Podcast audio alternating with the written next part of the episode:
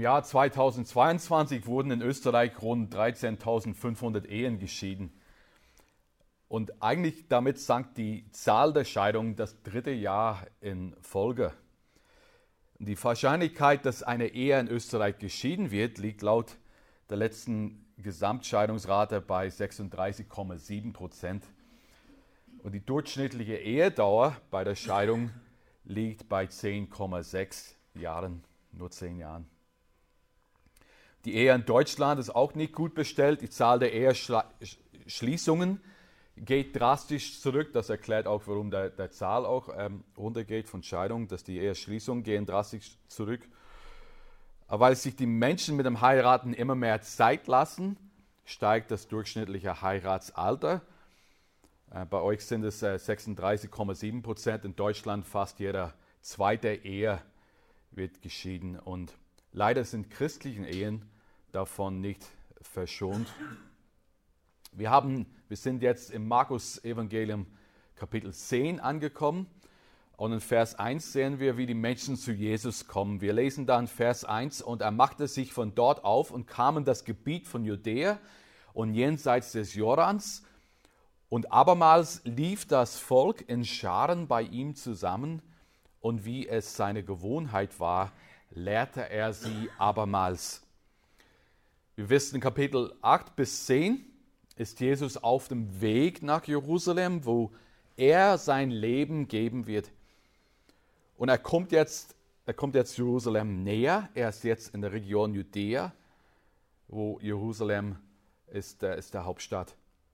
Und Menschen kommen zu ihm, die kommen zu ihm, um zu hören.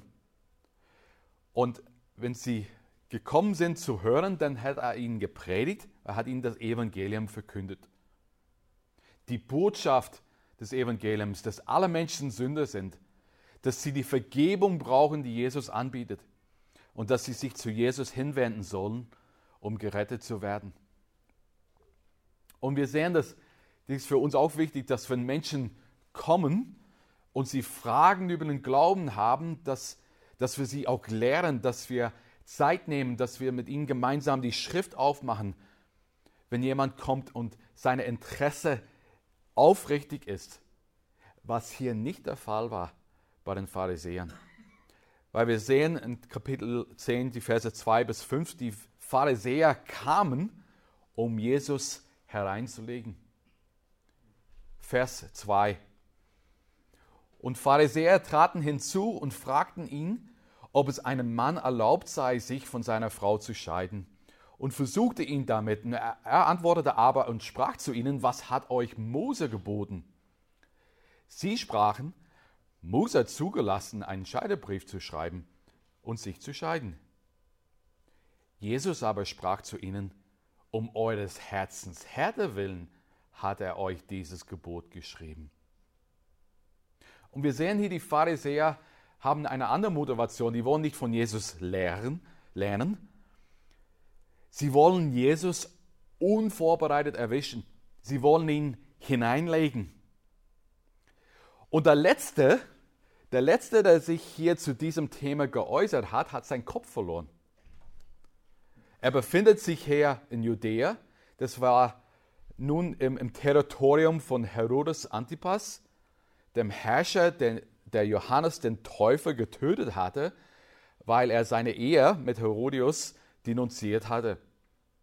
Und vielleicht hofften die Pharisäer, dass Jesus durch seine Aussagen zur Ehe und Scheidung wieder Ärger mit Antipas bekommt und dieselbe, dasselbe grausame Schicksal erleiden würde wie, wie Johannes.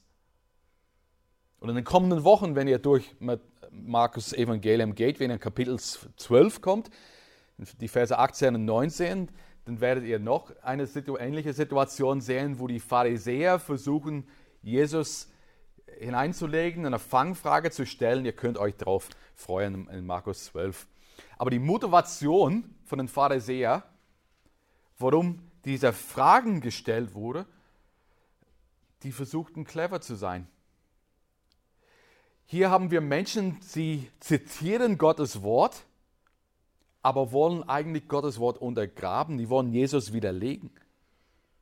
Es sind keine ehrlichen Fragen. Sie kommen mit, mit ihrer eigenen Agenda. Sie kamen mit einer Frage, zu der sie, sie selbst keine Klarheit haben. Sie fragen hier, was sind die Gründe, die einem Mann erlauben, sich von seiner Frau zu scheiden? Und innerhalb der Pharisäer waren auch zwei Gruppen, zwei verschiedene äh, Positionen hier zu dieser Frage. Da war eher eine konservative Gruppe, ähm, wo die gesagt haben, der einzigste Grund für die Scheidung ist Ehebruch.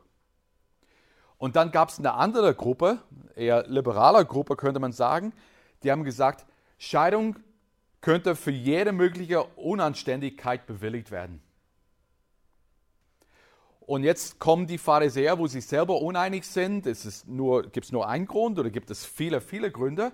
Ist es ganz leicht, sich scheiden zu lassen oder ganz schwer? Die Pharisäer wollen von Jesus hören, was ist seine Antwort?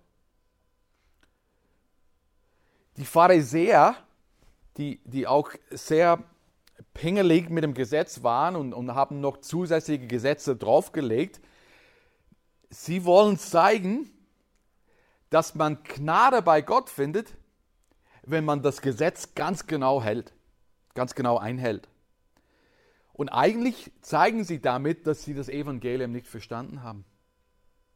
Sie haben das Evangelium von Jesus Christus nicht verstanden, weil im Markus-Evangelium haben wir schon bis jetzt gesehen, Jesus hat gelehrt, wenn wir in Gottes Königreich kommen wollen, können wir ihnen nichts vorweisen. Auch wenn wir das ganze Gesetz halten, werdet ihr nächste Woche sehen, wenn wir das ganze Gesetz halten, reicht das nicht aus, weil wir das nicht tun können. Wir können Gott nichts vorweisen. Wir können ihm nichts bringen, was ihn beeindruckt. Wir haben nichts zu bringen. Die Pharisäer haben Mose zitiert, Mose und das Gesetz. Sie sprachen Vers 4, sie sprachen, Mose hat zugelassen, einen Scheidebrief zu schreiben und sich zu scheiden. Und hier beziehen sie sich auf 5. Mose 24, die Verse 1 bis 3 lese ich jetzt nicht vor aus zeitlichen Gründen. Aber das Sie haben das zitiert und man sieht hier, würde ich mal sagen, so ein Beamtendenkweise. Okay, ich will was machen, ich will mich scheiden lassen, gib mir jetzt das richtige Formular, das ich ausfüllen kann, damit es alles seine Richtigkeit hat und dann kann ich mich von meiner Frau scheiden lassen. Aber das war nicht Mose Absicht. Mose Absicht mit diesem Prozess war nicht, um es einfacher zu machen, sich scheiden zu lassen. Es war eine Reaktion es war eine, eine Regelung, die notwendig war aufgrund der damals gängigen Praxis.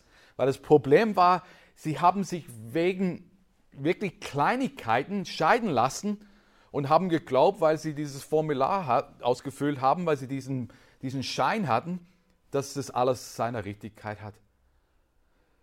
Aber Jesus hat sie daran erinnert und gesagt, Mose hat dieses Gesetz eingeführt wegen eurer Uneinsichtigkeit.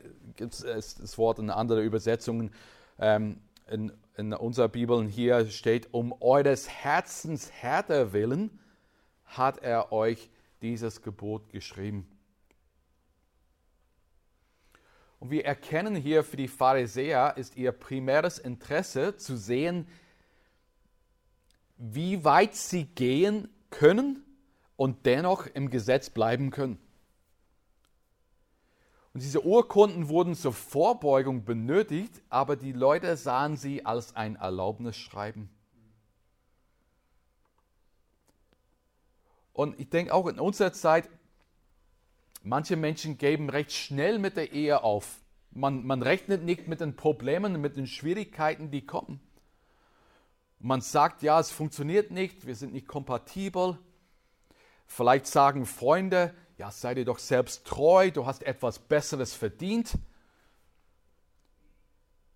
Aber eine Ehe besteht aus zwei Sündern.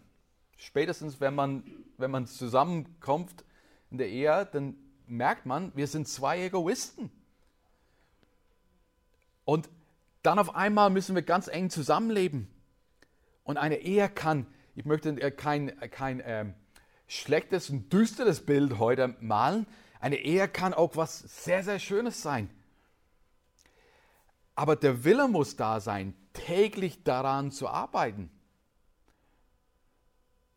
Die Ehe ist ein, ein Vertrag, es, es ist ein Versprechen. Ich habe ähm, einen Handyvertrag, ähm, das ist 24 Monate, 24 Monate bin ich gebunden an diesem Handyvertrag.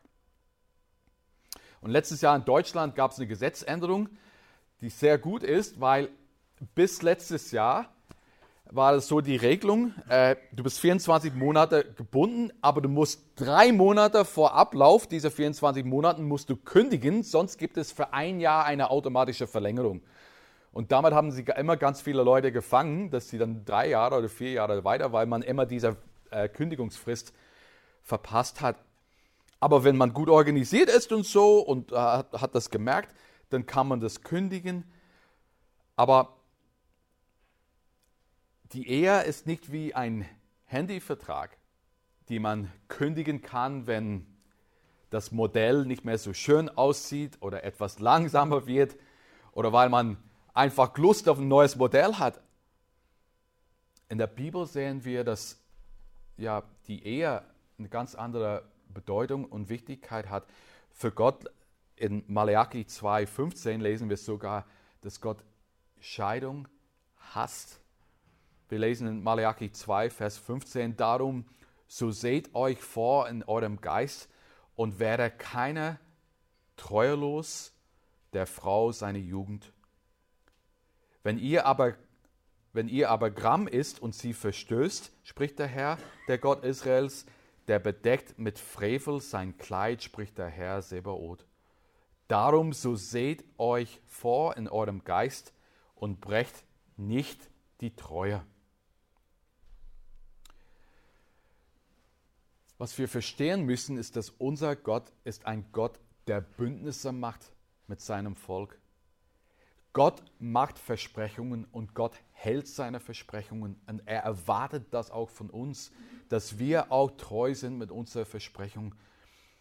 Ich glaube, bei den meisten ähm, von euch, als ähm, wenn ihr verheiratet seid, dann habt ihr bei der, bei der Eheversprechung irgendwas so in der Richtung gesagt wie, ich nehme dich zu meiner angetrauten Frau, ich will dich lieben, achten und ehren alle Tage meines Lebens in guten und in schlechten Zeiten, in Gesundheit und Krankheit, bis dass der Tod uns scheidet. Ähm, meine Frau ist auch mit, mit mir dieses Mal.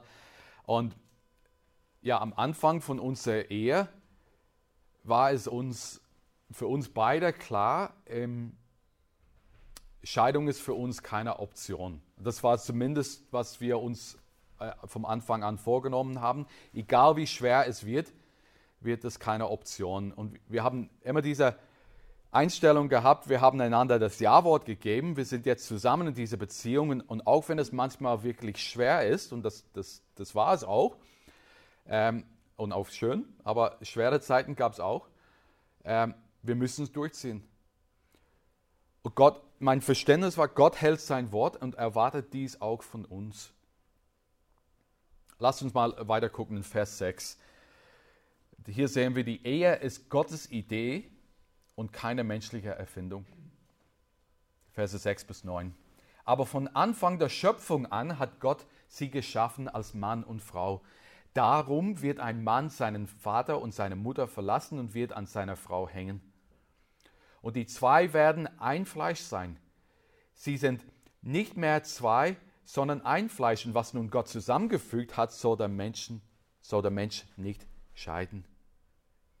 Jesus bringt dieses Thema zurück auf die Anfangsprinzipien in 1. Mose 1.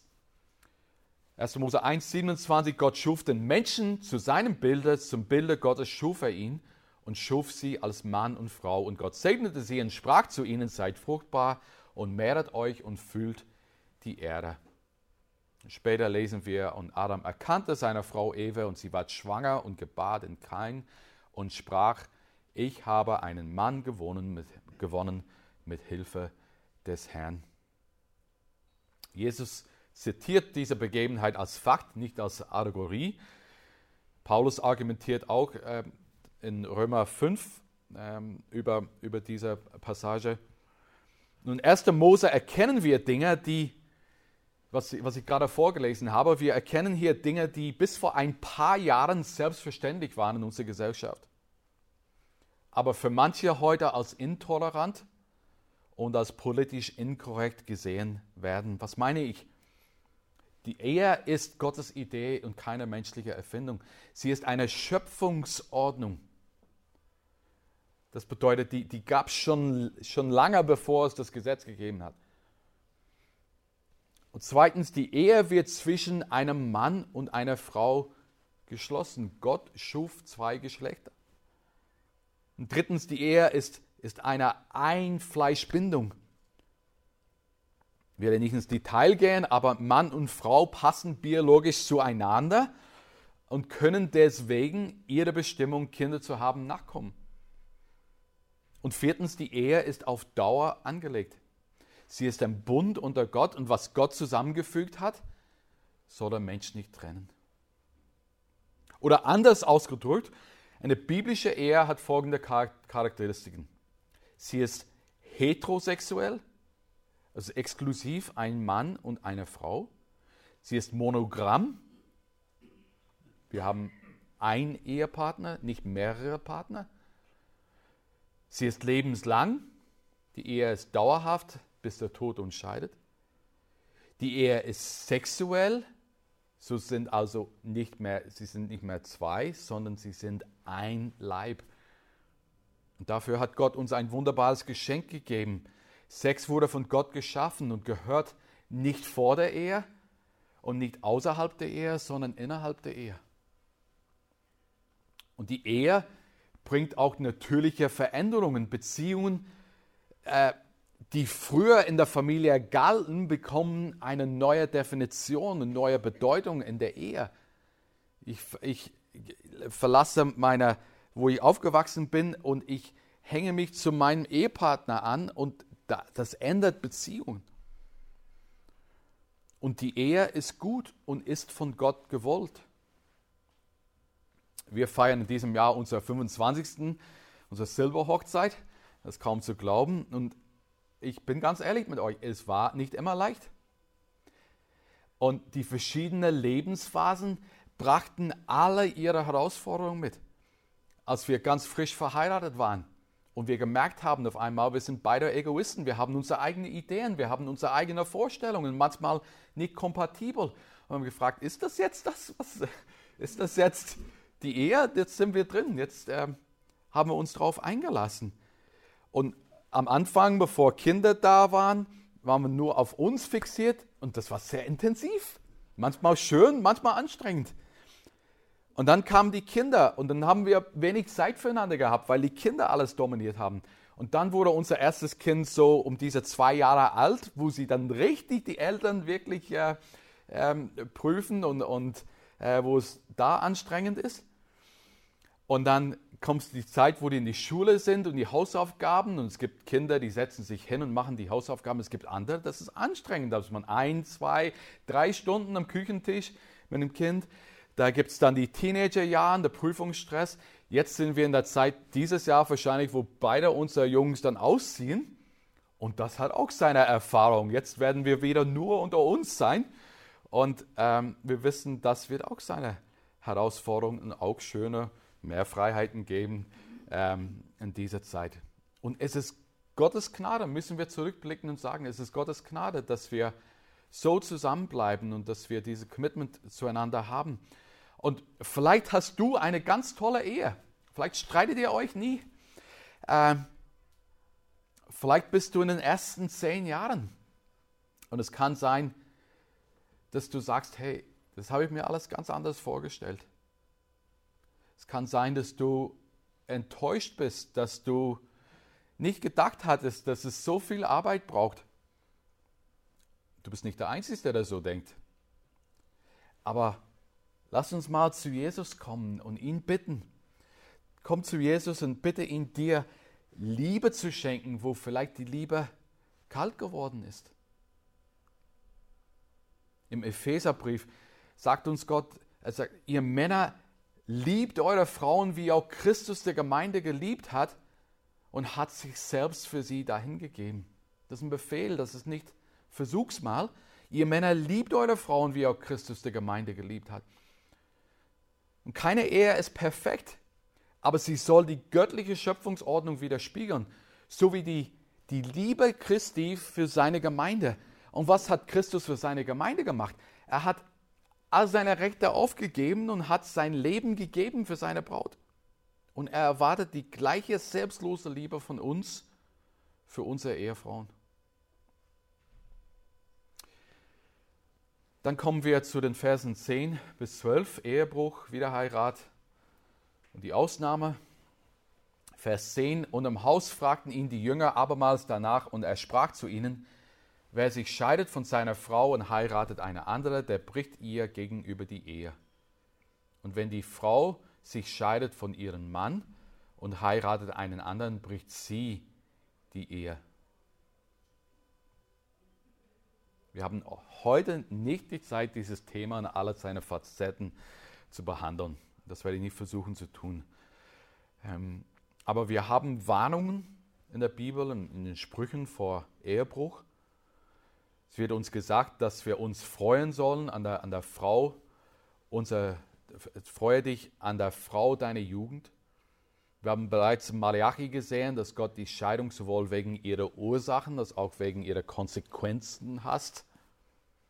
Und Scheidung ist nicht das, was Gott ursprünglich beabsichtigt hatte. In den Parallelevangelium in Matthäus lesen wir, er sprach zu ihnen, Mose hat euch erlaubt, euch zu scheiden von euren Frauen, eures Herzens Härter wegen, von Anfang an aber ist nicht so gewesen. Und dann den nächsten Vers in Matthäus 19.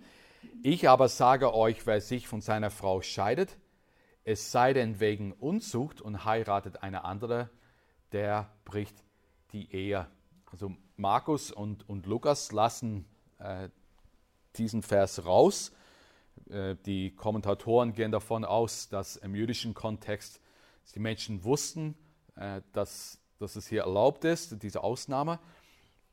Aber bei diesem Thema müssen wir sehr vorsichtig sein.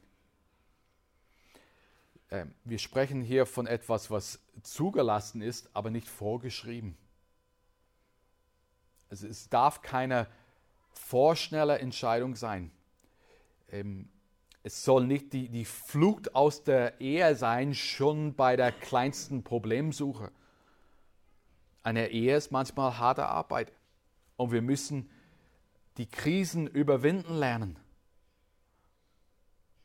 Die Eheprobleme sollte, äh, bei Eheproblemen sollten unser Hauptanliegen sein, unsere, unsere Sünde zu bekennen, um Vergebung zu bitten und dort Wiederherstellung reinzubringen und Versöhnung zu suchen, wo das möglich ist. Und dieser Weg ist schwierig, aber meistens der beste. Die Jüngerinnen und Jünger Christi sind dazu befähigt, so zu leben und ihre Rechte abzulegen, weil Jesus selbst seine Rechte für sie abgelegt hat, um sie als seine eigene Braut zu kaufen. Das Neue Testament hat noch zwei Ausnahmen. In 1. Korinther 7, der Ungläubige ergreift die Initiative, die Ehe zu verlassen. Oder in Römer 7, wenn wenn der Ehepartner stirbt, ist man dann frei, wieder zu heiraten. Also wir haben dann drei Passage, Hauptpassagen in der Bibel. Ähm, die klare Aussage von Jesus, die wir heute betrachten in Markus 10 und in anderen Evangelien. Die Ausnahme der sexuellen Unmoral in Matthäus 19, Vers 9 und die Ausnahme in Bezug auf den ungläubigen Ehegatte in 1. Korinther 7.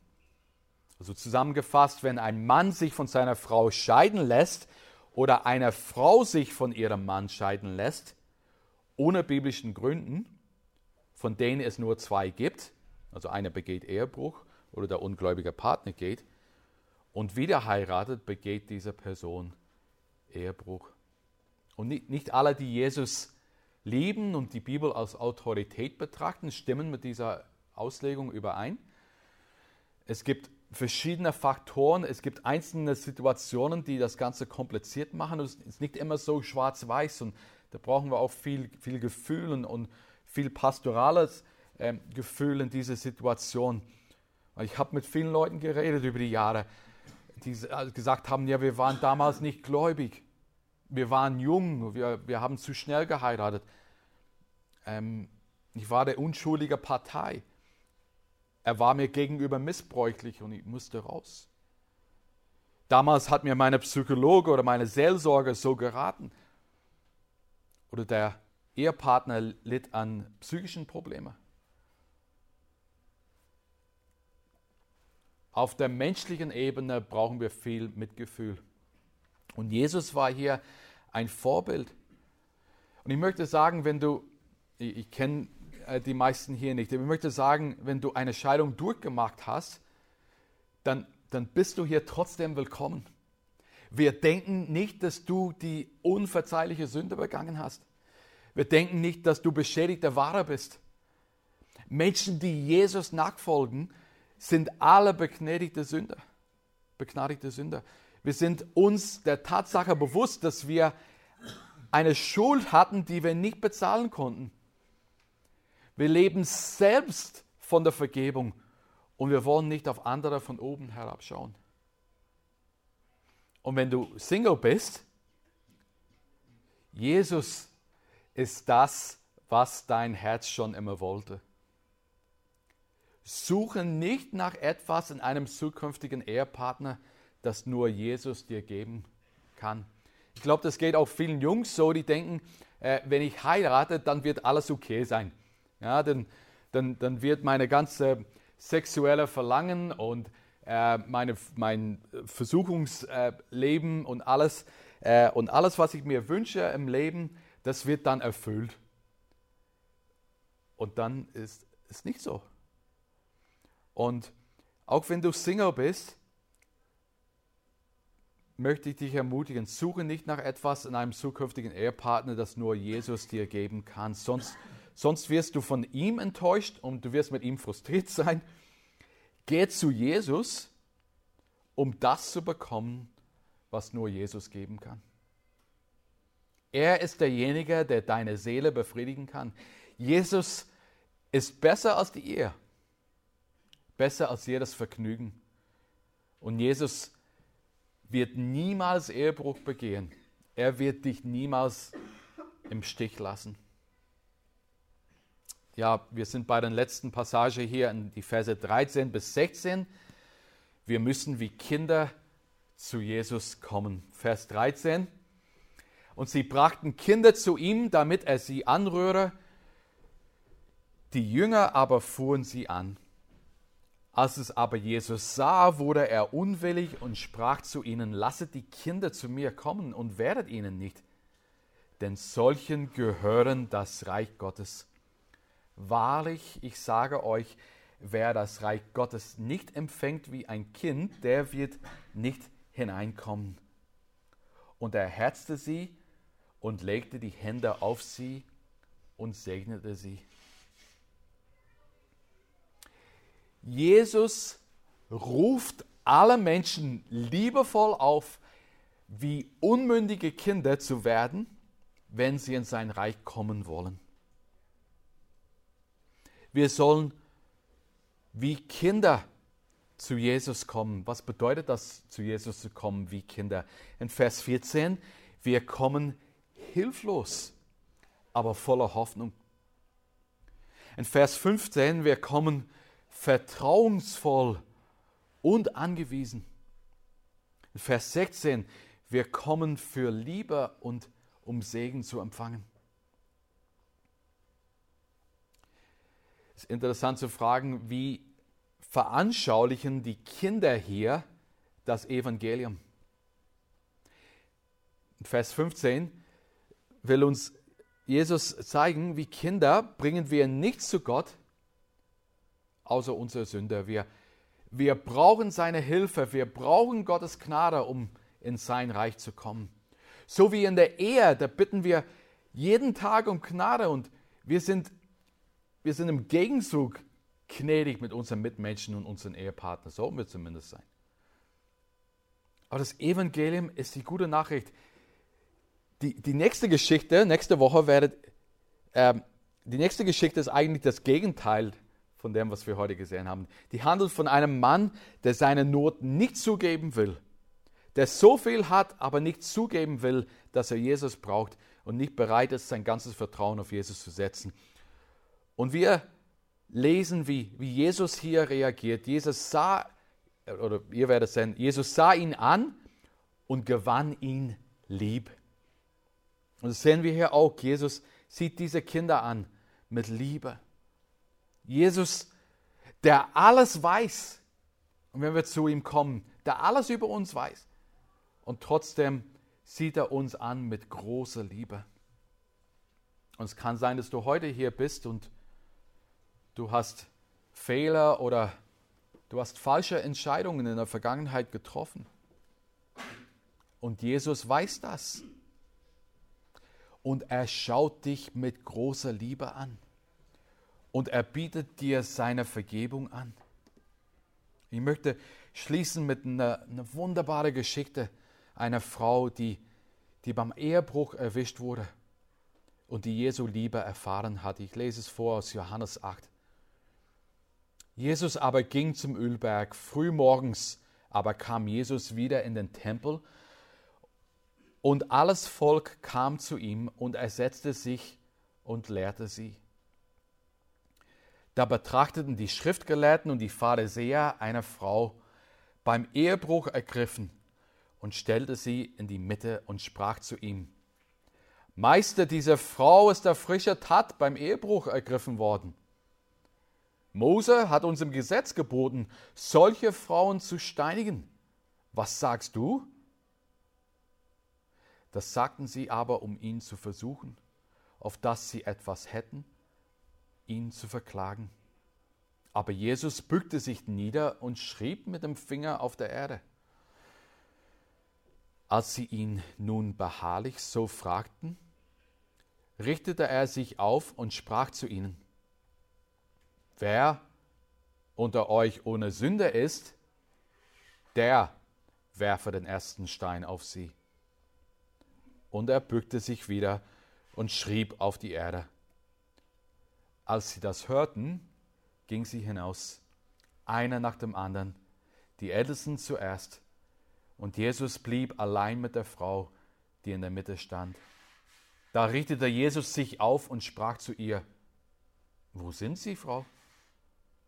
Hat dich niemand verdammt? Sie aber sprach, Niemand, Herr. Jesus aber sprach, So verdamme ich dich auch nicht. Gehe hin und sündige hinfort nicht mehr.